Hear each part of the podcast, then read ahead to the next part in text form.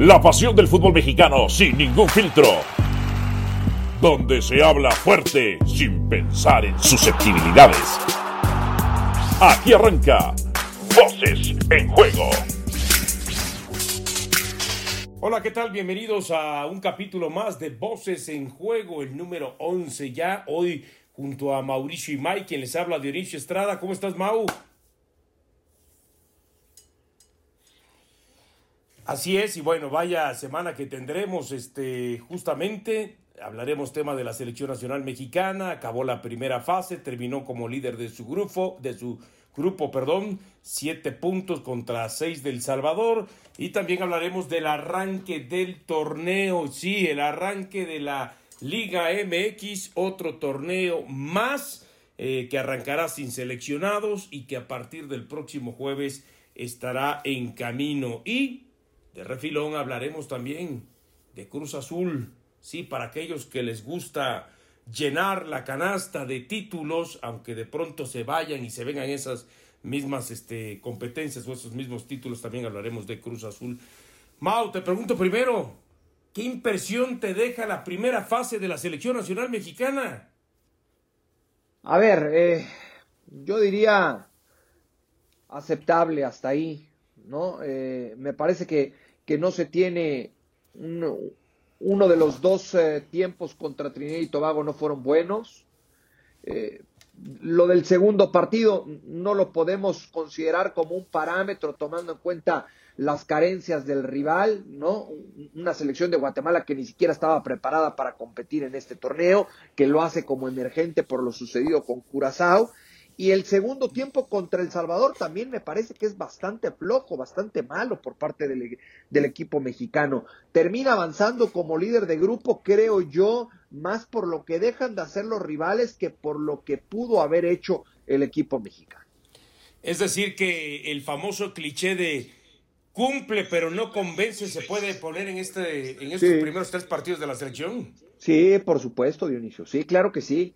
Sí, eh, creo que tiene que mejorar muchísimo. El, el, rival que le, que le toque enfrentar en cuartos de final, ya sea Qatar o, o, Panamá, le van a exigir mucho más de lo que le exigió Trinidad y Tobago y Guatemala, por lo menos.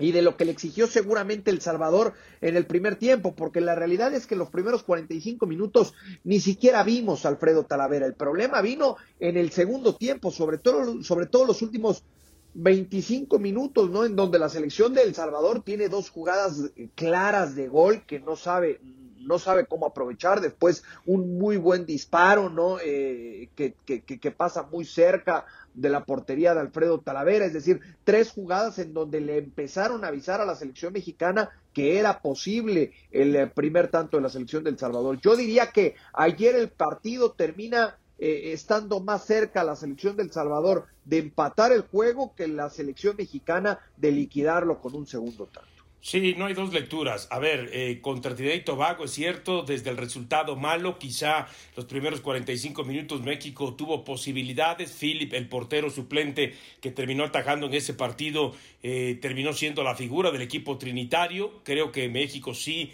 se equivoca al buscar este, mucho el juego aéreo, al caer en muchos centros y desde ahí este, los trinitarios que tenían cinco torres en el fondo, pues complicaban, el que podía competir era Funes Mori y no fue suficiente, lo que pudo haber sido un partido fácil para México en los primeros 45 minutos si hubiera tenido contundencia, no lo fue y bueno, y terminó siendo un mal resultado. Y lo que dices del Salvador, del minuto 57 al minuto 83, El Salvador no es que solamente haya sido mejor porque México lo haya eh, dejado crecer, porque es muy fácil decir, no, México lo dejó crecer, no. Salvador, el Salvador creció por ellos mismos. Al principio México lo deja hacer las cosas y lo deja crecer, pero después cuando México quiere reaccionar y quitarle otra vez el balón al cuadro salvadoreño, no. El Salvador, a ver, me atrevo hasta a decir, y quizá no vas a coincidir porque vas a pensar que estoy siendo algo exagerado, pero creo que en ese lapso de tiempo hasta le tocó muy bien el balón a México que en determinado momento le logró dar un baile, le logró dar un baile. No, no, no, no, no, no. para mí no eres exagerado. Eh, coincido plenamente en lo que, en lo, que estás diciendo. Lo, lo, empezó, le empezó a pasear la pelota, ¿no? Ya los, los jugadores mexicanos eran los que, los que corrían detrás de la misma, y en el fútbol es muy claro, ¿no? Cuando sucede eso, el equipo que más se desgasta es el que hace ese, o el que cumple con ese esfuerzo, ¿no? Creo que eh, en cuanto a preocupación o inquietud para el cuerpo técnico y concretamente para Gerardo Martino, lo debió haber dejado más preocupado lo sucedido ayer ante El Salvador a pesar de haber ganado que lo que pasa en el primer compromiso ante Trinidad y Tobago a pesar de, no haber perdido, ¿no? A pesar de haber empatado o a pesar de no haber ganado. Yo creo que la preocupación para Gerardo Martino es eh, si me enfrento a una selección que me ataque, que me presione alto, me puede meter en peligro.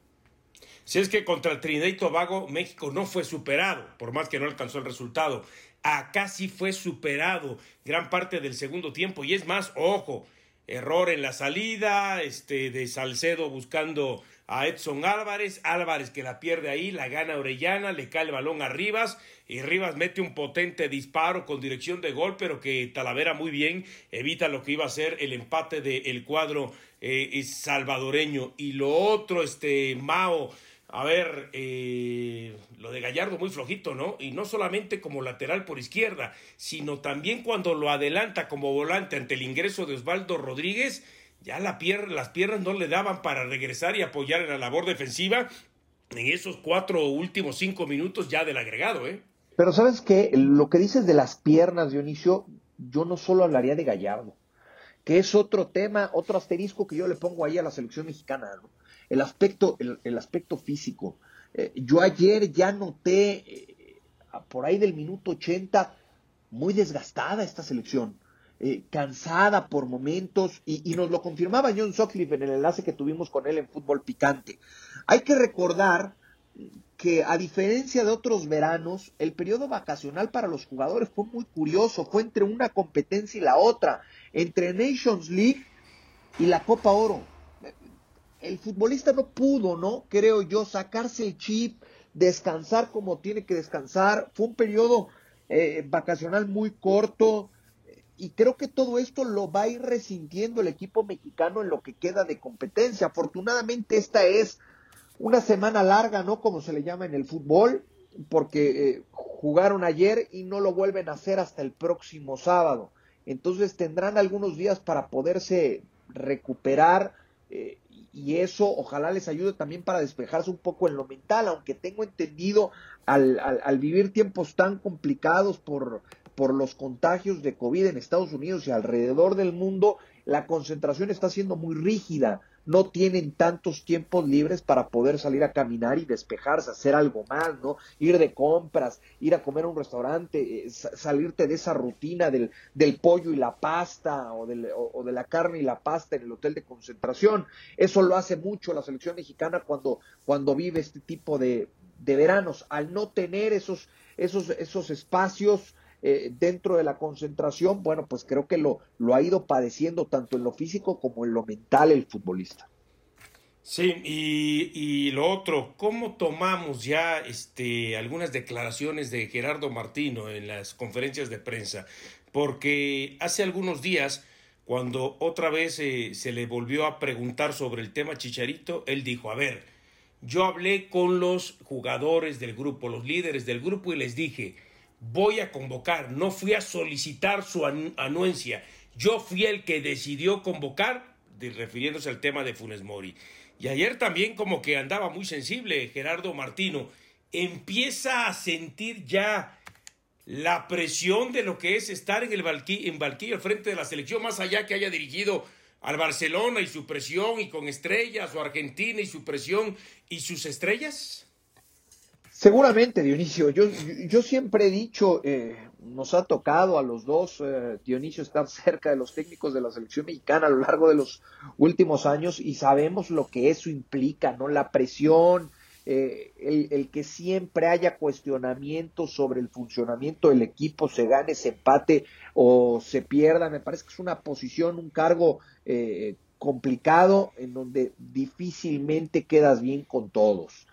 Ahora, respecto a lo de Javier Hernández, me parece que hasta cierto punto tiene razón, ¿no? O sea, después de tanto tiempo y tanto jorobar, bueno, pues llegó el momento en el que, en el que ya explotó, ¿no? Y, y en cuanto a la declaración de ayer, sí me parece que es un reflejo de lo que en el fondo Gerardo Martino sabía que había presentado su, su equipo en los últimos 30 minutos de partido.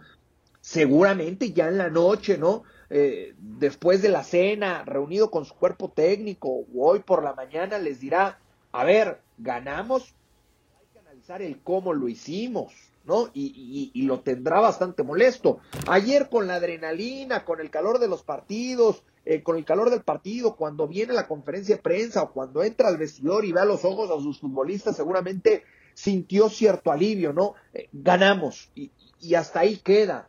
Pero conforme pasan las horas, conforme pasa el tiempo, seguramente eh, será honesto consigo mismo Gerardo Martino, con su cuerpo técnico, con sus futbolistas y dirá, sí ganamos, pero no jugamos del todo bien. Sí, y una de las declaraciones es, dice, la primera sensación es que hasta el minuto 62 era un partido que teníamos que ganarlo por un gol más de diferencia. Y ahí acoto yo. Sí, Martínez tuvo cuatro intervenciones muy buenas, dos de Funes Mori, eh, pero por lo menos una de ellas Funes Mori la tiene que meter, ¿no? Eh, estaba solo frente al portero y, le faltó capacidad de definición. Después el disparo de Orbelín Pineda y el último disparo de Pulido. Fueron cuatro intervenciones muy buenas eh, de Martínez. Y sigue diciendo el propio este, Tata Martino, hubo una jugada, exceso de confianza de nuestra parte, que puso en el partido al rival. Es decir, lo que comentábamos, la salida esa de Salcedo sobre Edson Álvarez y que pierde el balón Edson Álvarez. La última media hora, y es aquí donde lo más importante, la última media hora se jugó más como quería El Salvador, pero México jugó un buen encuentro. Sí, sí se jugó más es que eso es lo más grave, que tú juegues en relación a lo que quiere y pretende el rival y no tú que eres un equipo superior a lo que quieras y pretendas tú.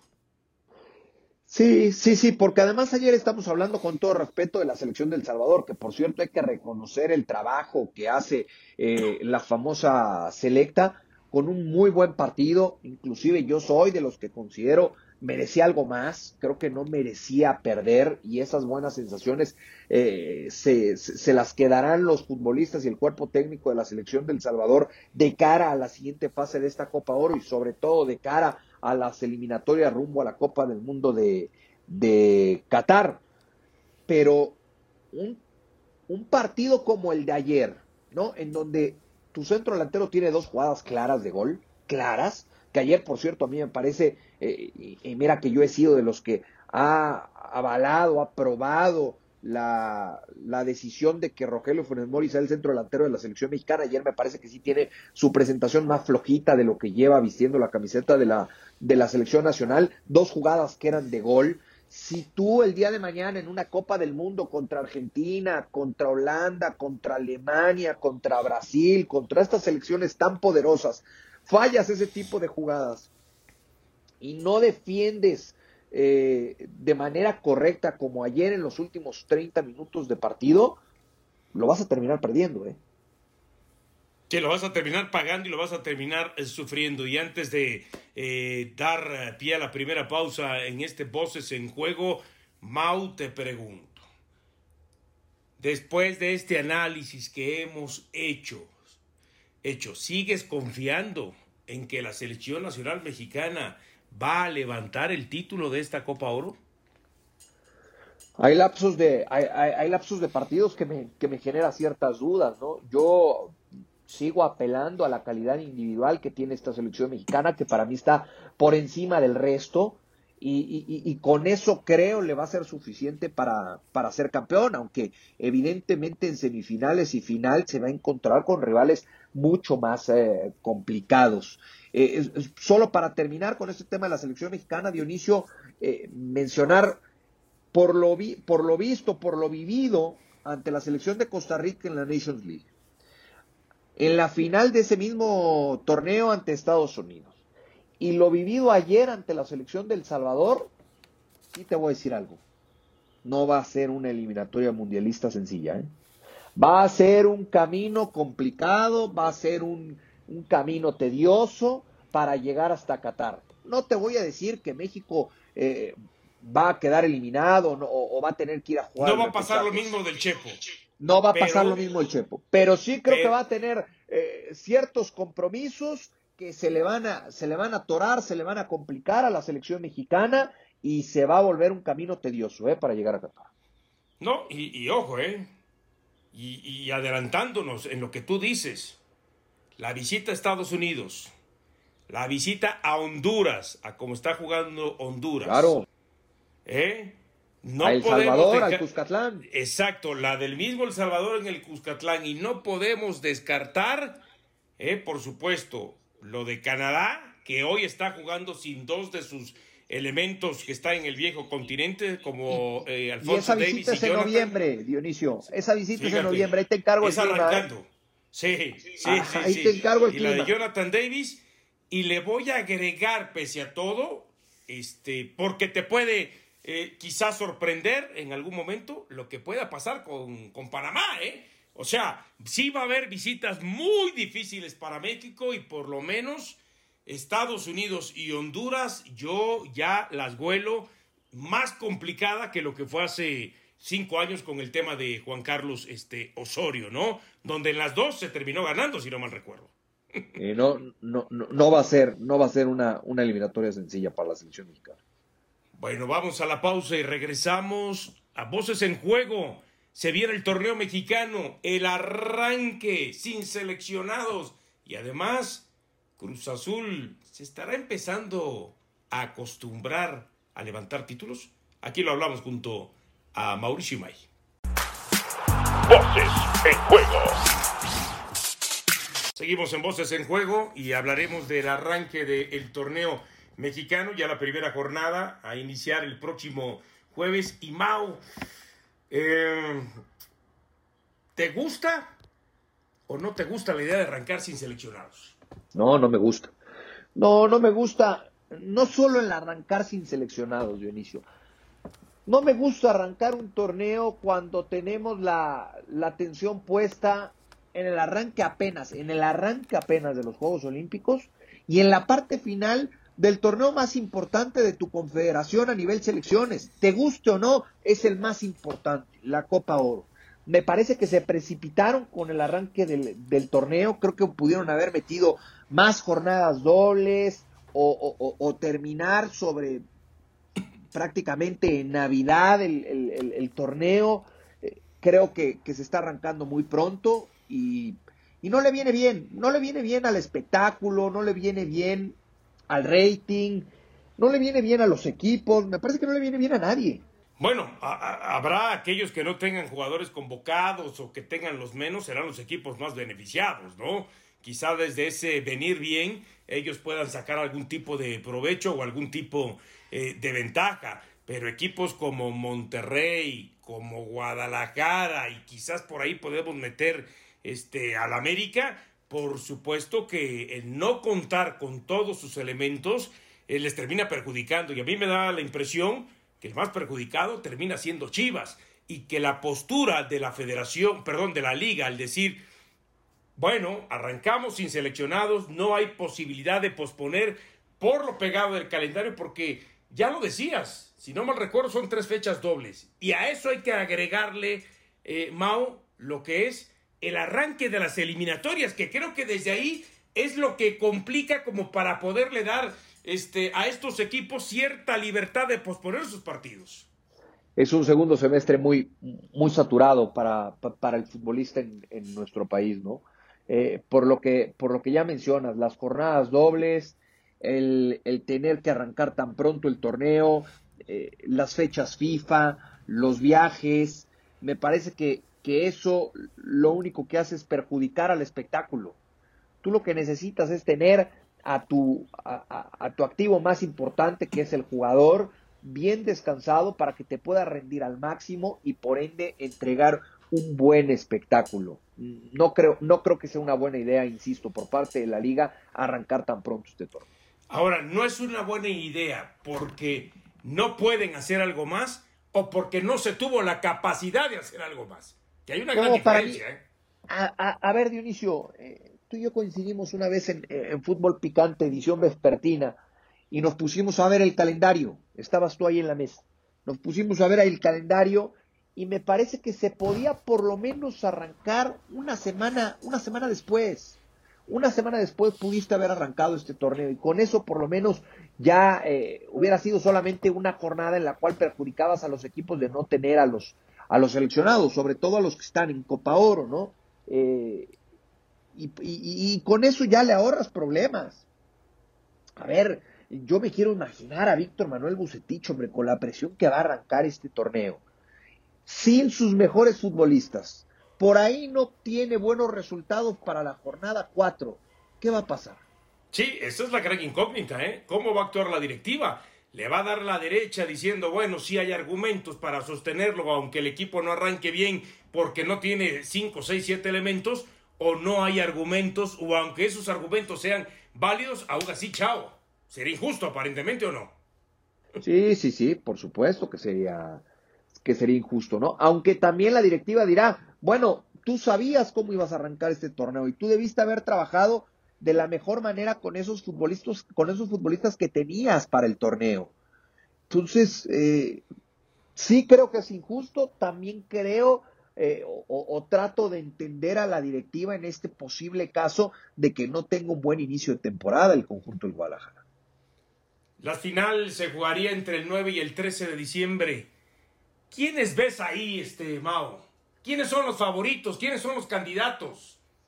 Para mí hoy de arranque, de arranque así en automático, sin haberse jugado la primera jornada, te diría Cruz Azul y Rayados. Comparto, comparto. Y yo pongo por encima tantito a Cruz Azul por el que es el campeón, pero Rayados le ha armado un equipazo a Javier Aguirre. Y yo no sé si, si vayas a coincidir o no conmigo, porque esto nos puede llevar eh, a otra arista. ¿eh? Se habla mucho de eh, también la presión y también de las este, exigencias que va a tener Santiago Solari por ser América, por el torneo que tuvo, porque si América por lo menos no llega a una, final, pues es este, eh, igual un fracaso, pero ya viendo lo que le trajeron a uno y lo que le trajeron a Javier Aguirre, lo que le trajeron a Solari, ¿pones por encima a Javier Aguirre como estar más obligado que Solari o no? Sí, sí, sí, tiene mucho mejor plantel, Dionisio. Tiene un mucho mejor plantel. No, no, para mí es un trabuco el que le han armado a Rayados. Me decían, sí, pero no estás hablando de los que se, de los que se fueron. Nico Sánchez, para mí es mejor Moreno. Eric Aguirre, para mí es mejor que Layun. Eh, Dorlan Pavón, para mí es mejor Dubán Vergara. Eh, Akeloba, para mí es mejor Joel Campbell. O sea, sí se fueron, pero los que llegaron son de muy, si no de mucho mejor calidad, si son de mejor calidad y de mejor nivel.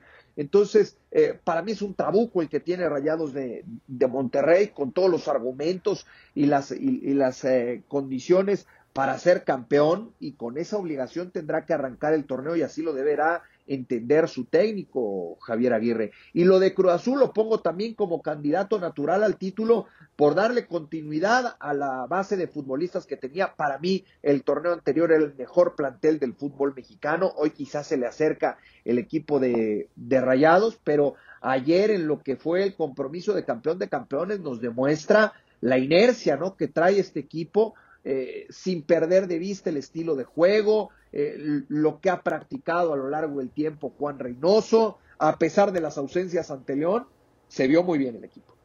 Y yo te pregunto, ¿dónde dejamos a Tigres de Miguel Herrera?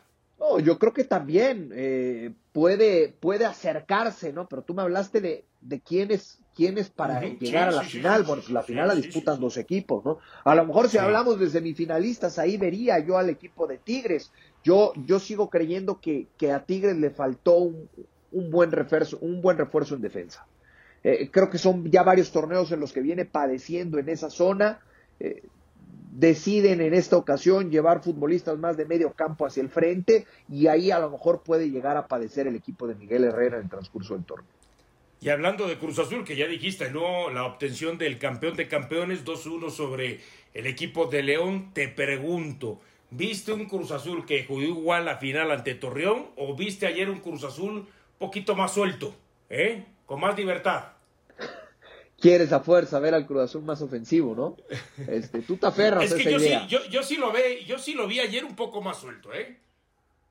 Por momentos puede ser, por momentos puede ser. Yo creo que en el torneo veremos el mismo Cruz Azul que salió campeón, el mismo Cruz Azul eh, que tiene un estilo de juego bien definido. Yo soy de los que de los que piensa que si algo te dio resultado, pues no tienes por qué cambiarlo, ¿no? Y si y, encontraste un resultado que eh, llevabas mucho tiempo de no encontrar, entonces me parece que Juan Reynoso debe seguir puliendo ese estilo de juego. Por supuesto que cuando se lo permitan las condiciones eh, o cuando esté obligado por las mismas condiciones, eh, debe también tener eh, bien trabajado el otro escenario, pero de arranque te diría, no tiene que moverle absolutamente nada Juan Ríos. Y fíjate, yo ayer sí siento que eh, lo, dejó un poco más, le dio más soltura, un equipo de más que de reacción, de, de acción, de propuesta, de buscar eh, y jugar un poco más adelantado en relación a lo que vimos, sobre todo en la parte final del torneo. y que Pero ¿cómo cayeron los goles, Dionisio? Para, para, para, para el campeonato. Sí, estoy de acuerdo que. los goles fueron latigazos. Cuando León, sí, estoy de acuerdo, estoy de acuerdo. Pero, pero en el trámite de los 90 minutos vimos a Cruz Azul eh, con esa intención de ir a buscar el partido y no solamente de esperarlo. Esa es la verdad. Y creo que ayer Cruz Azul es justo ganador porque termina siendo mejor eh, este, que León en el trámite de los 90 minutos. Ojo, no va a poder contar con Yotum porque este ya es un partido oficial. De hecho, este es el arranque de la temporada, el campeón de campeones. Y es la famosa jornada cero de la cual nunca se habla, ¿eh? o de pronto la perdemos de vista, es la jornada cero, pero ya de arranque no va a poder contar con Yotun para lo que será eh, el inicio de, del, torneo. Ahora, y ayer lo de Santiago Jiménez, ¿eh? creo que termina potenciando al equipo. Y, este, y ese segundo gol mucho tiene que ver también Santiago Jiménez. A mí me gusta, a mí, a, mí, a mí Mauricio me gusta más Cruz Azul con Santiago Jiménez en la cancha. ¿Por qué? Porque los movimientos de Santiago Jiménez le generan espacios a Jonathan Rodríguez. Y ayer lo vimos, ¿no? El segundo, el segundo gol así se genera con una muy buena asistencia de, de Santiago Jiménez que también nos demuestra está en un, en, un buen momento. Eh, lo de Yotun, una irresponsabilidad, una imprudencia, ¿no? El tirarse un clavado tan burdo y ganarse la tarjeta amarilla a pulso. Me parece que no tendrá o Cruz Azul no podrá contar con el peruano, que por cierto tuvo una gran Copa América, pues por irresponsabilidad del futbolista. Bueno, recordamos algunos partidos y a ver si eh, en corto te comprometes, Mao. Yo sé que siempre te comprometes. Querétaro América. América. Necaxa Santos. Eh, Santos. Juárez Toluca. Juárez. Pachuca León.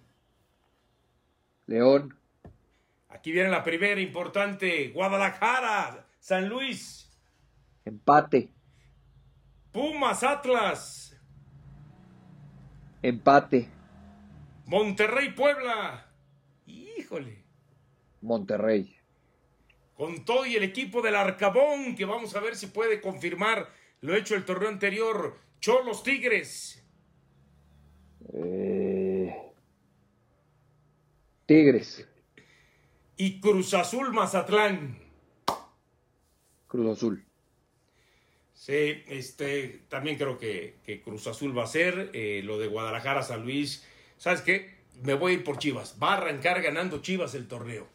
Va a arrancar. No soy de los que me gusta dar esperanzas ni ilusión este, a la gente del rebaño sagrado, porque sí pienso que va a ser un torneo difícil, complicado, en, que a lo mucho aspirarán a quizás por ahí arañar la liguilla, pero que no va a cambiar mucho en relación al torneo anterior.